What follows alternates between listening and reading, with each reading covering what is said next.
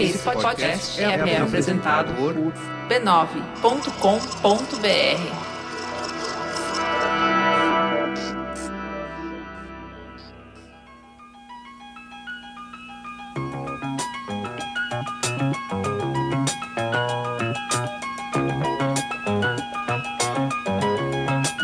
Eles estão unidos de novo. Aos olhos do branco que não compreende as roupas exóticas, os bonés, as cores fortes, não passam da versão negra de uma juventude alienada e entregue ao consumo da música estrangeira. Mas eles estão unidos de novo. Chegam a mobilizar um milhão e meio de jovens a cada fim de semana nos bailes de soul do Rio de Janeiro. Para suas compras, uma indústria de roupas, sapatos, discos e fitas se organizou e para se identificarem têm seus próprios códigos, uma confraria secreta que o branco ignora. Era assim que, nos fins dos anos 70, os veículos de imprensa tentavam entender o fenômeno cultural que tomou o subúrbio do Rio de Janeiro e as periferias de São Paulo. Entendeu como é que surgiu esse comprimento Black? Esse comprimento Black surgiu para identificar, porque são várias equipes que fazem soul, e cada equipe tem um jeito de se cumprimentar, tá entendendo? O movimento dos baile Black passou quase uma década longe do radar do grande público, mudando comportamento e disputando o mercado do entretenimento como nunca antes visto. Crescendo longe das vistas da grande mídia, o movimento idealizado e gerido por jovens negros do subúrbio e favelas ganhou autonomia e impactou a cultura popular. Cada baile na época reunia de 10 a 15 mil pessoas, e num fim de semana aconteciam dezenas desses bailes chegando a um público total de quase 2 milhões de frequentadores em todos os bairros do Grande Rio. Um fenômeno cultural impressionante que deu origem a novos músicos, novas bandas e ditou tendência no mercado musical brasileiro. No Rio de Janeiro, esse movimento ficou conhecido como Black Rio. Outra coisa, o nome da banda sendo Banda Black Rio, isso não criou problemas para vocês também? Isso não limitou, por exemplo, o público de vocês? Bom, acontece o seguinte: o Salvador, que é um amigo meu que vive nos Estados Unidos, falava uma coisa certa. Porque quando nós formamos a abolição, existia esse papo, mas esse negócio de abolição, porque só tem negros. O final da história, o que ganha mesmo é o som, sabe? Ninguém tá mais. As palavras as pessoas duvidam, mas do som ninguém duvida. Uma pessoa gosta ou não gosta. Mas não era só música. No meio de tudo isso, o Brasil viu uma juventude negra assumindo o seu cabelo crespo, orgulhosa da sua identidade racial e extremamente politizada. Essa juventude emergiu junto com os movimentos negros dos anos 60 e 70 e inspirado pelos movimentos pelos direitos civis lá nos Estados Unidos e a luta de libertação do imperialismo na África, eles construíram a sua própria consciência negra e mobilizaram milhões de pessoas. Tudo isso em plena ditadura militar. Meu nome é Thiago André e esse aqui é o História Preta. Você está ouvindo a temporada Black Rio.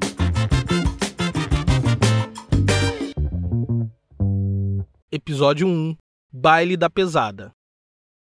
Nos anos 60, a melhor chance que um artista desconhecido tinha de alcançar o estrelato era participando dos festivais da canção, promovido pelas maiores emissoras de TV do país.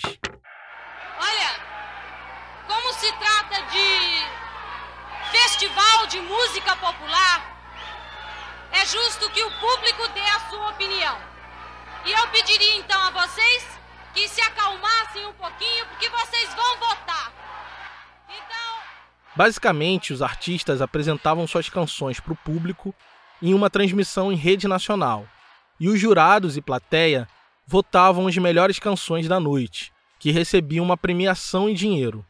Ganharam destaque nesses festivais nomes como Elis Regina, Chico Buarque, Milton Nascimento, Djavan e tantos outros artistas nacionais que estão aí até hoje.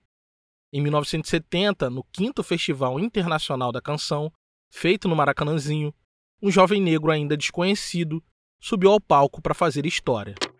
E BR3 com Tony Tornado.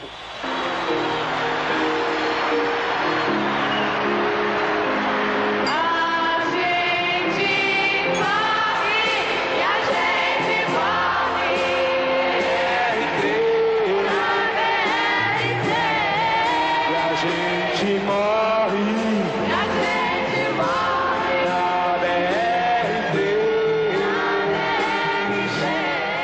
Tony Tornado, um ilustre desconhecido, fez uma performance memorável para milhares de pessoas e foi o grande vencedor do festival daquele ano, desbancando nomes como Jorge Ben, Ivan Lins e Gonzaguinha.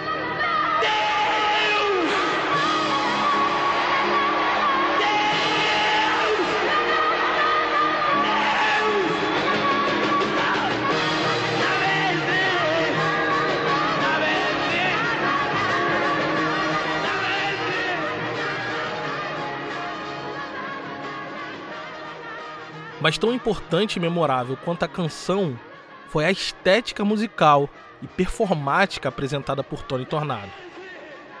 Ele, um negro alto, subiu ao palco de bota preta até o joelho e camisa caque desabotoada com o peito à mostra, onde era possível ver pintado um sol colorido que contrastava com a sua pele escura como a noite.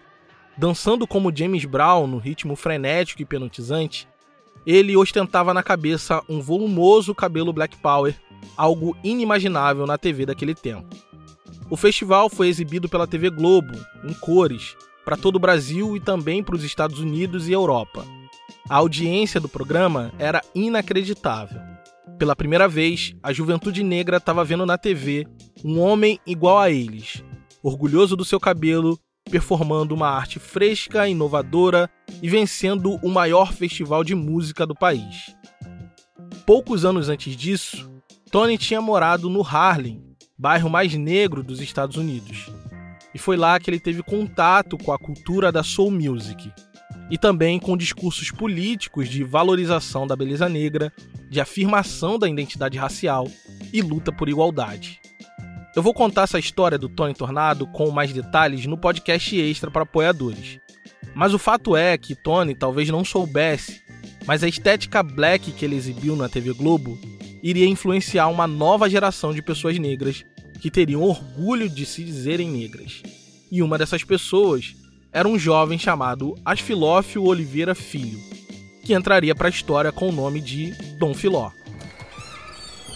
Oh, tudo bom? Tranquilo? Tudo bem. Pô, não esperava ser recebido assim pelo senhor já de cara, né?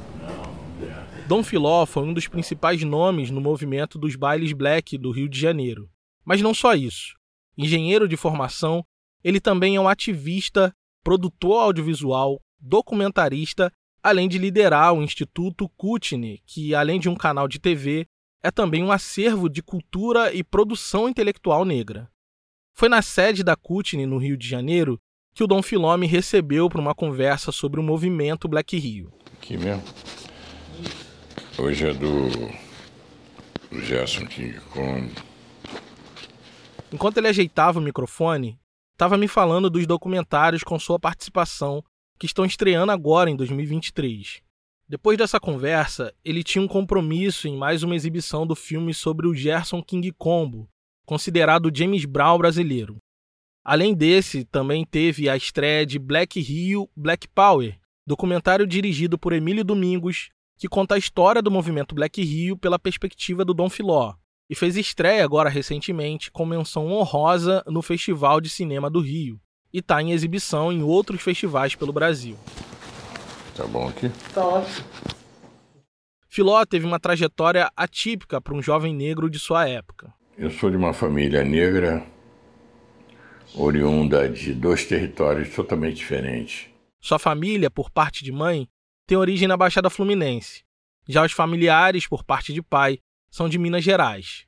O pai de Filó, também chamado Asfilófio Oliveira, migrou para o Rio de Janeiro, como fizeram muitas outras famílias negras no início do século XX. Meu pai veio de lá, já com uma formação, com uma profissão, no caso, a profissão dele era mecânico e mecânico de automóveis. Com isso aí ele foi trabalhar na polícia, ficou um tempo lá, uh, conheceu minha mãe, mas resolveu fazer sua própria estrutura.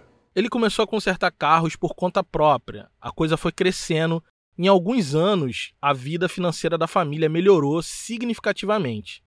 Se mudaram para uma casa grande de dois andares no Jacaré, na zona norte do Rio, e ali se estabeleceram. Né? Meu pai já desenvolvendo, já ele tinha uma facilidade de fazer amizades. Ele era um bom vendedor, tinha um apelido de sereno porque era uma pessoa muito calma. E ele usou essa calma e facilidade para amizades para crescer o seu negócio e manter uma oficina mecânica. E em pouco tempo ele comprou um terreno do lado, depois outro terreno do lado e abriu uma agência para venda de automóveis. Daí a coisa deslanchou e mudou a vida da família para sempre. Ele era um grande empreendedor, um homem que não sabia fazer conta de trás para frente, mas mal sabia assinar o um nome. E ele precisava de alguém para administrar a estrutura, as contas. E ele me chamou e falou: Filho, me ajuda, porque se você me ajudar, a gente vai perder menos.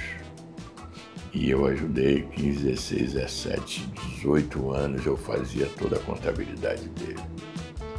E foi bem nessa época, quando fez 18 anos, que o seu pai lhe deu um carro de presente. E isso mudou tudo.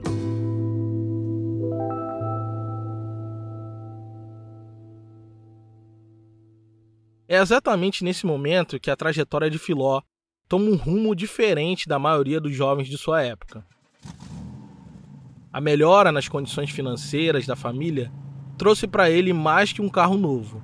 Deu a possibilidade de cursar uma faculdade de engenharia civil. De posse de um carro, coisa rara entre jovens negros de sua idade, ele passou a circular pela cidade, saiu dos limites do seu bairro e viu um mundo completamente novo. Em relação à minha juventude, a uma juventude da minha galera, né, que era uma coisa mais a gente buscava algo novo, algo que pudesse combater aquilo que a gente sofria, que era a nossa dor era o racismo, a nossa dor era a violência policial, nada nada diferente de hoje, mas existia naquela época. Foi aí que Dom Filó passou por um certo despertar de consciência racial e foi buscar mais informações para lidar com aquelas questões internas. Mas nos anos 70, o acesso à informação não era tão fácil e nem abundante como é nos dias de hoje. Além de tudo, o país vivia um momento mais duro da ditadura militar, com uma censura e um rígido controle da imprensa, das músicas, filmes e livros. E a mínima crítica à ideia de democracia racial, difundida pelo regime militar, poderia ser encarada como subversão. Mas Dom Filó e a rara juventude negra de classe média encontraram um caminho de acesso à informação de cunho racial. Um desses caminhos eram as revistas negras norte-americanas que chegavam no Brasil importadas para algumas poucas bancas de jornais e outras chegavam clandestinamente na mala das aeromoças. Estamos falando de revistas afro-americanas, como Essence, como Jet Black, como Ebony, revistas que chegavam clandestinamente para alguns negros, entre eles eu. E aí você começa a ter maior identidade com a sua raça a partir do espelho afro-americano. E por consequência, tomaram conhecimento das lutas por direitos civis nos Estados Unidos. Começou a ler sobre Martin Luther King, Malcolm X, Angela Davis e o Partido dos Panteras Negras. Além disso, estava atento à luta pela descolonização da África contra os países imperialistas. Então a ideia era expulsar os colonizadores dos países, né, como Angola, por exemplo, líderes como Agostinho Neto, Chamora Machel. Então isso tudo chegava para nós, essa informação, já no âmbito bem pequeno de algum grupo mais intelectual, né? Sim. em que a gente conseguia ter acesso. Mas ao mesmo tempo que essa informação chegava para uma classe média negra através das revistas, ela também começava a circular através da música, através da estética musical da black music que tocava nas rádios. E o principal responsável por isso foi um DJ chamado Big Boy, que tinha um programa na Rádio Mundial. Aqui fala Big Boy, apresentando a Mundial é Show Musical! Big Boy era o nome artístico de Newton Alvarenga Duarte, um cara branco, criado na zona sul do Rio de Janeiro, que deixou seu emprego de professor de geografia para se tornar um DJ. Com dois programas na Rádio Mundial, uma das mais populares do país, Big Boy foi um marco na comunicação por criar uma linguagem voltada para a juventude. Isso fez dele um cara mundialmente famoso, reconhecido como a principal ligação entre as gravadoras e a juventude brasileira. Se alguma gravadora quisesse garantir o sucesso do seu disco, ela tinha que tocar em um dos programas do Big Boy. Foi assim que nos anos 60 ele passou a incluir no seu repertório a soul music, principalmente as músicas de um cara chamado James Brown. pastor, people can't pass hit hitman.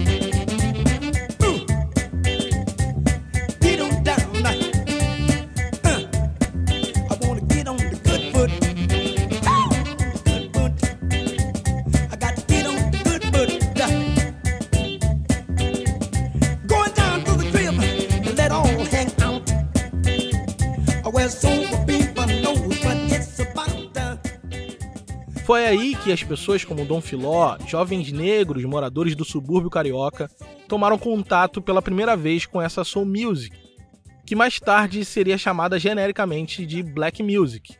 A coisa bateu forte e, diferente das revistas importadas, o som da Rádio Mundial, uma empresa do Grupo Globo, chegava em todas as casas, de ricos e pobres, de brancos e também de negros. E quando chegou nos subúrbios e nas favelas, a identificação com o gênero foi imediata. James Brown tinha uma personalidade magnética, uma estética extravagante e uma atitude confiante. Sua música soava bem aos ouvidos de uma juventude negra suburbana que foi criado nos bailes de gafieira e nas rodas de samba. Tinha uma coisa nessa soul music que não tinha no rock do Beatles ou da Jovem Guarda.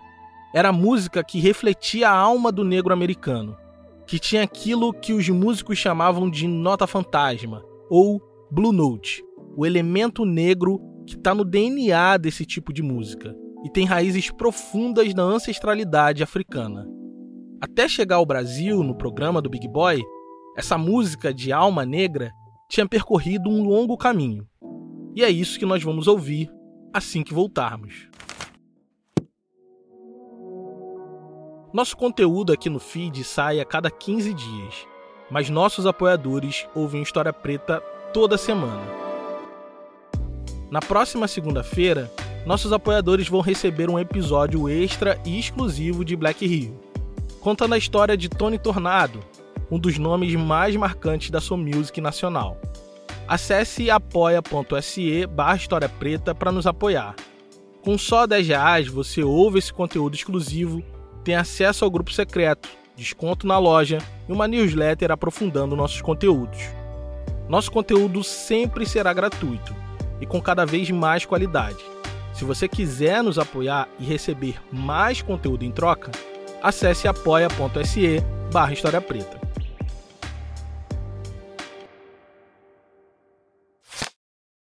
Aquilo que hoje chamamos genericamente de black music nasceu do lamento africano nas lavouras do sul dos Estados Unidos. Lá, pessoas negras escravizadas cantavam as chamadas work songs, ou canções de trabalho.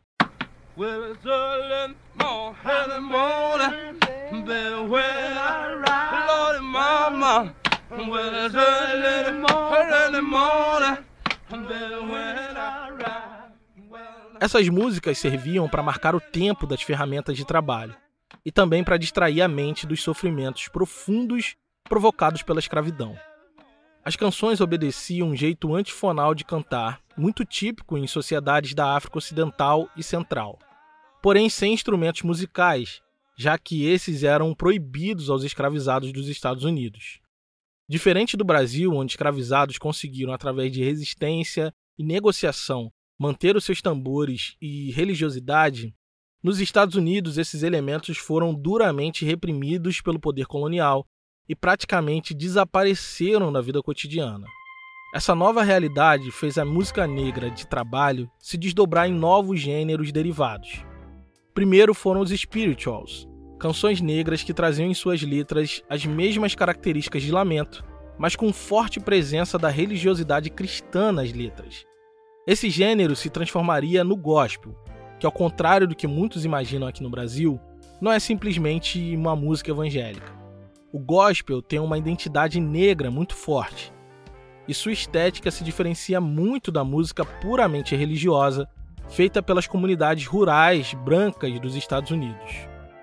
Os problemas sociais e raciais deram novos desdobramentos para essa música negra, o que fez surgir o jazz, o blues e o rhythm and blues, cantando sobre os problemas da vida no pós-abolição, falta de emprego, violência racial e a necessidade de migrar para bem longe do sul.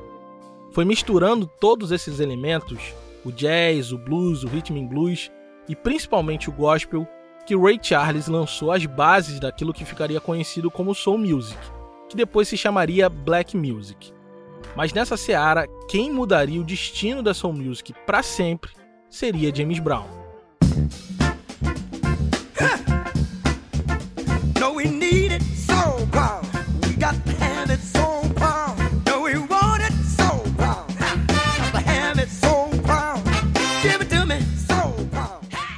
Cantava soul com a energia de um pregador pentecostal. Com uma performance extravagante, James Brown difundiu um jeito novo de dançar, de se vestir e de se comportar, criando uma aura magnética em torno dessa black music.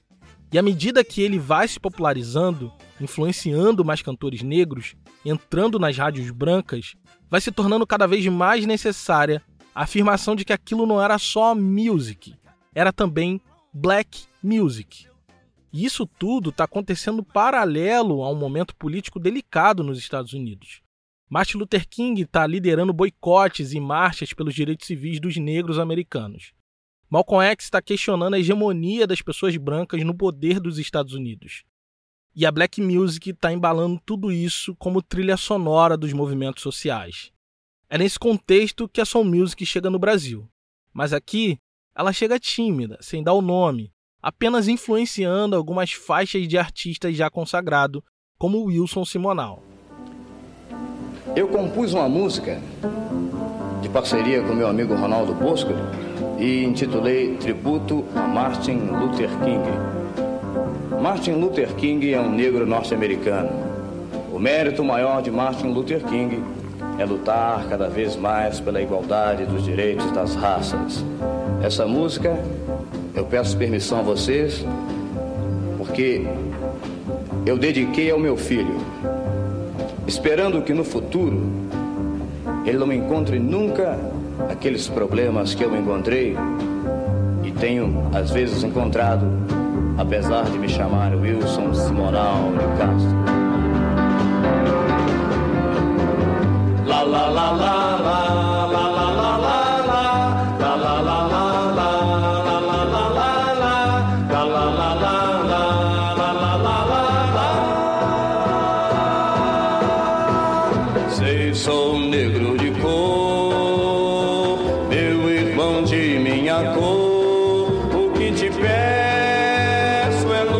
Sem luta mais, que a luta está no fim.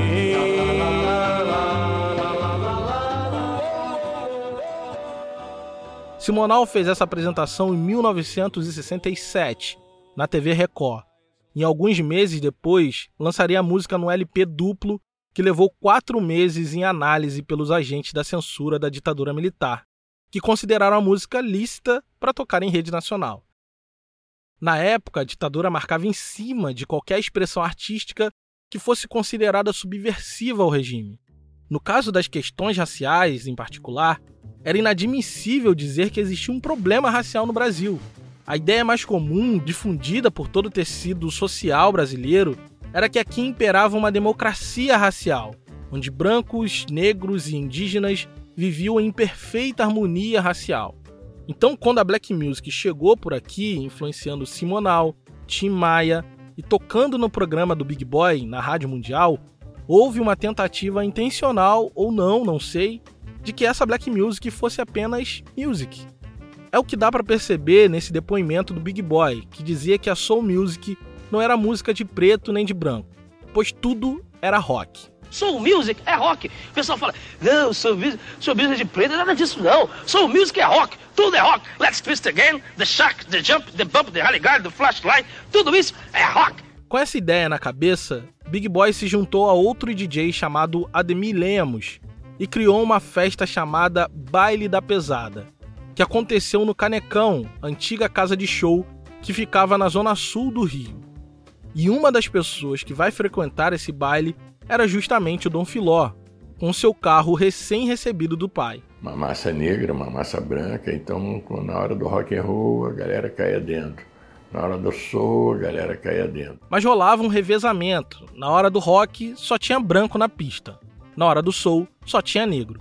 E mesmo que não houvesse a intenção, os bailes acabavam racialmente divididos. Só que brancos encostavam, os negros iam para a pista, aí mudava a música, os negros saíam. Isso daí foram duas vezes, entre elas uma vez que ele trouxe James Brown ao Brasil. Foi um grande sucesso. E isso daí fez com que a black music tomasse uma maior força, principalmente entre nós jovens negros. Os bailes da pesada de Ademir Lemos e Big Boy foram um marco na história da juventude carioca, principalmente da juventude negra. Foi lá que muitos ouviram James Brown e outros músicos pela primeira vez na vida. E isso mudou o curso da história da vida de muita gente. Mas essa festa só tinha um problema. Um não, dois. Ela era na zona sul do Rio de Janeiro, muito longe do subúrbio. E ela também não era uma festa 100% black music. Percebendo isso, um jovem negro, cria de favela, iria mudar esse jogo para sempre, criando o primeiro baile black carioca. Seu nome era Oséias Moura dos Santos, que ficaria conhecido pelo seu nome artístico, DJ Funk Santos. Funk Santos era morador do Morro da Mineira, que fica no bairro do Catumbi, na zona norte do Rio de Janeiro. Era um ouvinte assíduo do programa do Big Boy. Foi ao baile da pesada no Canecão, mas sentia falta de uma festa que fosse 100% black music. Funk Santos já tocava música em pequenas reuniões que rolavam no subúrbio, conhecidos como hi-fi, mas não dava para chamar aquilo de baile. Era uma coisa mais caseira, sem muita abrangência. Foi aí que, inspirado pelos bailes da pesada, que ele resolveu fazer o seu próprio baile na sede do Astoria Futebol Clube que ficava ali no Catumbi. Como ele era o carregador de caixas de uma banda de rock que tocava aos sábados, sextas-feiras, no Astoria, ele resolveu fazer uma festa. E isso inspirado nessa galera que foi lá e falou, Santos, vamos fazer uma festa, pô, a gente, a gente traz os discos e vamos cobrar aí nada, a galera, chamar a galera. E ele fez isso, foi um maior sucesso. Santos Brasil lançou a festa. A estratégia de Funk Santos para conseguir criar o seu próprio público foi tocar um show diferente do repertório do Big Boy. Isso exigiu dele uma habilidade de garimpo e curadoria fora do comum.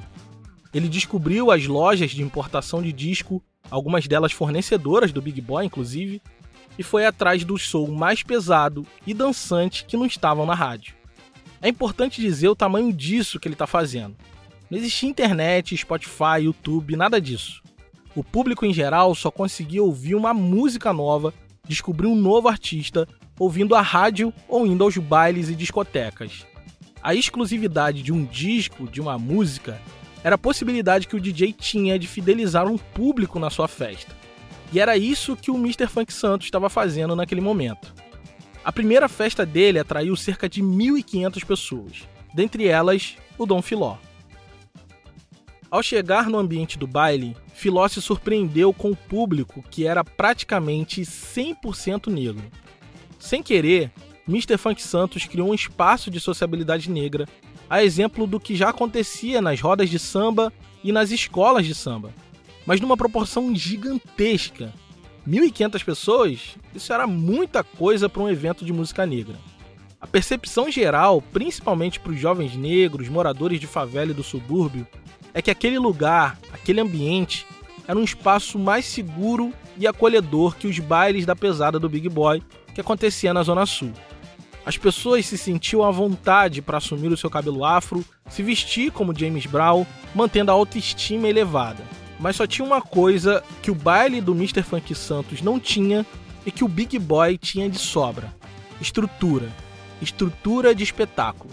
Não, era uma coisa bem precária no sentido da decoração. Estamos falando Zona Sul, a gente estava na Zona Norte. Então, quando você vem para a história, você tem umas caixas de som, som potente, que era da banda de rock, consequentemente virou música mecânica, com James Brown, com música preta, e a iluminação era um cara em cima de uma cadeira, com uma luz fazendo movimento, era isso. Ali de pé, Filó ficou maravilhado com a quantidade de pessoas negras reunidas no mesmo lugar.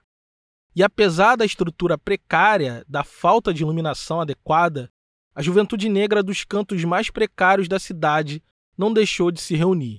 Havia ali uma necessidade, uma sede de se reunir, de se divertir, de dançar sem ser esculachado, sem passar por constrangimento, sem sofrer violências raciais.